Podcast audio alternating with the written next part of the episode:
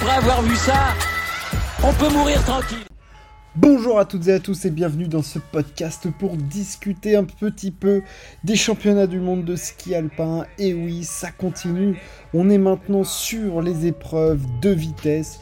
Les géments hommes et femmes avaient lieu euh, euh, ce vendredi et ce jeudi évidemment deux manches de ce côté-là chez les femmes, une densité folle avec évidemment du Chiffrine, du Vlova, du Laragou, du Brignonnet, Marta Bassino, Tessa Worley, bref, même du Sarah Hector.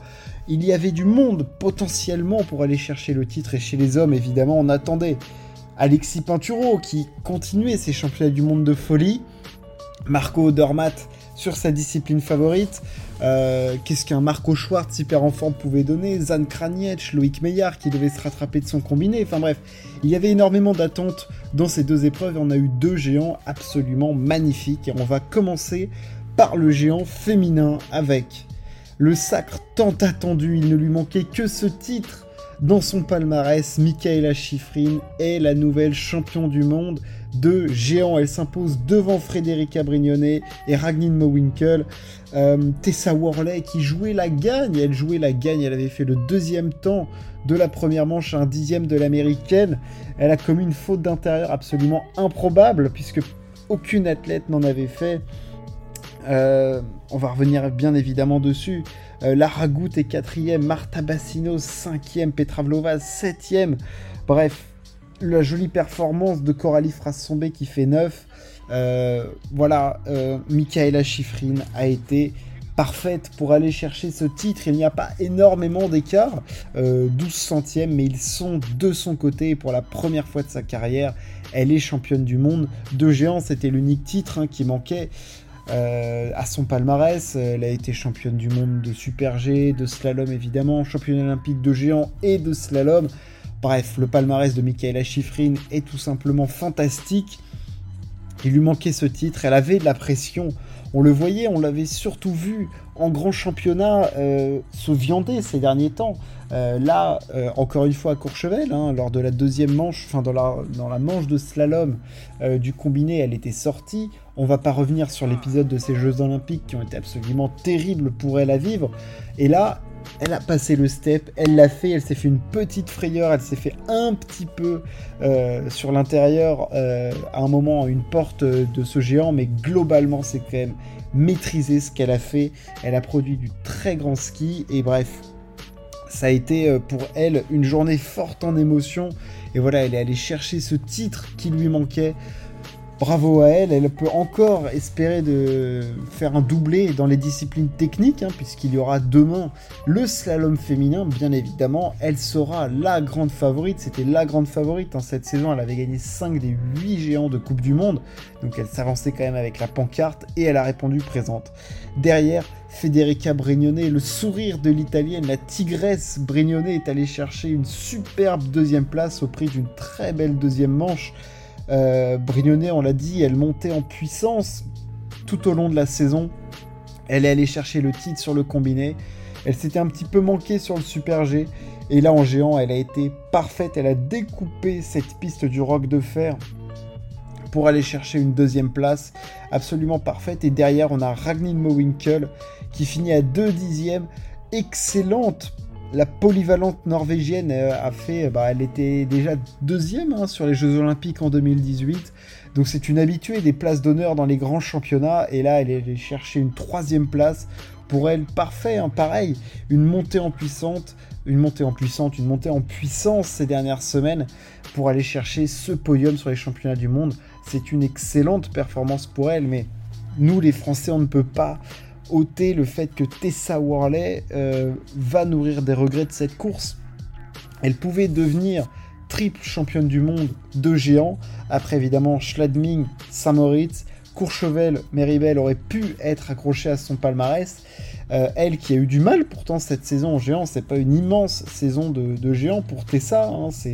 on l'a clairement vu euh, plus à son avantage, Tessa, mais Là, on la sentait programmée pour cet événement. Elle a fait Dossard, elle avait le Dossard 1. Elle est allée chercher le deuxième temps derrière Chiffrine. Je veux dire, il y tout paraissait réunis pour qu'elle aille chercher vraiment cette, euh, cette victoire, ce titre qui lui manque, quoi. Et malheureusement pour elle, faute d'intérieur, elle perd tout sur un appui, là où Chiffrine a fait une légère faute d'intérieur, mais elle est réussi à rester sur ses skis. Euh, Tessa Worley, euh, il lui a manqué le petit, le petit truc, mais c'est clair que ça nous laisse amer. Parce qu'il y avait peut-être quelque chose, il y avait au minimum un podium à aller chercher. Minimum. Euh, on va passer maintenant aux garçons. Au garçon, ça avait lieu aujourd'hui, ce vendredi. Odermatt était le grand favori. Le grand favori a répondu présent. Marco Odermatt est sur ses championnats du monde. Double champion du monde puisqu'il gagne ce géant des mondiaux devant Loïc Meillard. Euh, doublé suisse, Marco Schwartz qui continue de faire des championnats du monde fantastiques, deuxième du combiné, quatrième de la descente. Enfin, je veux dire, il est, mais quel skieur absolument superbe, Marco Schwartz. Troisième du, géant alors qu'il avait fait le meilleur temps de la première manche avec quasiment 6 dixièmes d'avance sur Odermatt. Euh, Stéphane Breitsteiner est quatrième. Henrik Christophersen 5e, Zan 6e et Pinturo est 7e. Quel dommage, mais quelle frustration pour Alexis, franchement. Cette faute d'intérieur dans la première manche, bref, on va y revenir parce que il y avait quelque chose de beaucoup plus joli à aller chercher. Euh, mais Marco Dormat, Marco Dormat, quel skieur, quelle solidité, sans écraser ou sans être dominateur comme il l'a été cette saison, sans faire les plus belles manches de sa saison, il a été le plus solide dans les deux manches et c'est tout ce qui compte. Euh, voilà, quand il a fallu être costaud sur une piste compliquée, quand même très glacée, euh, voilà, où on pouvait vite euh, se faire prendre, malgré un tracé qui en lui-même n'était pas si compliqué. Marco Odermatt a été le plus solide et c'est le meilleur qui est récompensé de ce titre de champion du monde. voilà, il a fait une deuxième manche hyper intelligente, il a su garder de la vitesse c'est le meilleur géantiste du monde hein, ces dernières années. Donc voilà, c'est à la fois pas surprenant, mais je veux dire, là, en deux ans, champion olympique, champion du monde, il va encore gagner le, globe de la spécialité. Voilà, il domine absolument de la tête et des épaules euh, la Coupe du Monde de géant, quoi. Vraiment, c'est sa discipline, c'est là-dessus que c'est le meilleur et il est absolument fantastique. Il est fantastique. Euh, Marco Dormat. Euh, il s'impose devant Loïc Meillard. Ça y est, une médaille pour Loïc, lui qui se rattrape hein, de, ses, de championnats du monde un petit peu en demi-teinte. Hein. Il était le favori du, combiné. Il s'était un peu viandé, clairement, on peut le dire. Et voilà, il arrivait sur les disciplines techniques et il était clairement attendu, lui qui s'était imposé en plus à Schladming cette, cette saison pour aller chercher cette, euh, cette première victoire en Coupe du Monde. Euh, Loïc Meillard, euh, quel skieur magnifique aussi à l'image d'un Marco Schwartz. Hein. Tout est parfait, le haut du corps, la dissociation, le, le cas tout sur la taille quand il faut. Enfin, je veux dire, l'équilibration est parfaite. Franchement, ça fait vraiment plaisir. il est pote en plus avec, avec Alexis Pinturo. Bon, c'est pas pour ça qu'il mérite d'aller chercher la médaille, mais voilà, il, a vraiment passé un step dans les disciplines techniques et je pense que on va le voir de, plus en plus euh, aux avant-postes. Et il aura en plus le slalom pour essayer d'aller chercher euh, une nouvelle médaille. Mais voilà, il décroche l'argent. Il avait pris le bronze à Cortina sur le combiné. Là, il s'était un petit peu manqué. Il s'est rattrapé, bravo à lui. Et troisième, on est obligé de parler de Marco Schwartz, euh, parce que c'était lui qui avait écrasé la première manche, 6 dixièmes d'avance. Et même à un moment, à la moitié de, la course, il en comptait 8. Et on, on se dit clairement qu'à un moment, c'est lui qui va aller chercher la course, quoi. Enfin, je veux dire, il est tellement en confiance sur cette piste. Deuxième du combiné, quatrième de la descente. Enfin, je veux dire, lui, le technicien, il faut pas oublier qu'il s'est révélé en Coupe du Monde en remportant le globe du slalom. Enfin, donc, euh, la discipline ultra technique. Et là, en vitesse, enfin, depuis cette blessure aux chevilles, en vitesse, il se sent de mieux en mieux, en géant aussi. Et euh, voilà, bah, je veux dire, là, aujourd'hui, il aurait pu aller sans cette faute, euh, cette petite faute d'intérieur, cette moyenne grosse faute d'intérieur même, aller chercher quelque chose de beaucoup plus grand, Marco Schwartz. Il se rattrape quand même plutôt très bien puisqu'il va chercher le bronze, deuxième médaille pour lui. Euh, il y a des athlètes multimédaillés hein, dans, ces, championnats du monde. Euh, voilà, et Alexis Pinturo aurait pu aller chercher une troisième médaille, très clairement. Alexis, Euh, que dire euh, de la course d'Alexis Cette faute d'intérieur vient tout planter, quoi. Enfin, je veux dire, c'est tellement dommage parce qu'il fait un super début de manche et jusqu'à cette faute d'intérieur qui tombe à quoi mi-course à peu près, il est encore, il est encore devant. Donc, il aurait pu jouer clairement le podium. Et quand on voit la deuxième manche qu'il fait où il est à un centième de Loïc Meyer qui fait le meilleur temps. Et eh ben moi je dis qu'Alexis il avait encore là dans ses jambes le ski pour aller chercher quelque chose de très très gros. Vraiment, vraiment, vraiment.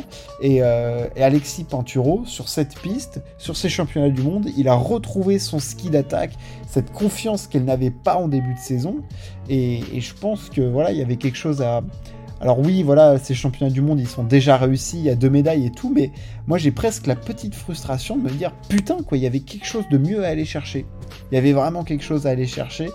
Et, Alexis Pinturo, euh, voilà, le petit, euh, le petit bémol que je mets parce que j'attendais quelque chose et je pense qu'il aurait pu faire, euh, faire un gros résultat. Vraiment, vraiment, je pense qu'il aurait pu le faire, mais bon. Voilà, le podium est magnifique. Odermatt, Meillard, Schwartz, que dire, que dire. Voilà, que du, que du beau monde sur le podium.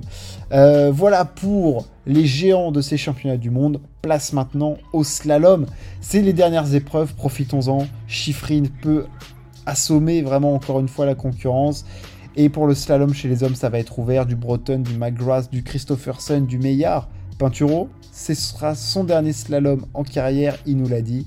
J'espère que ce podcast vous a plu. N'hésitez pas à partager et à vous abonner. Et on se retrouve très très vite. Ciao, à plus.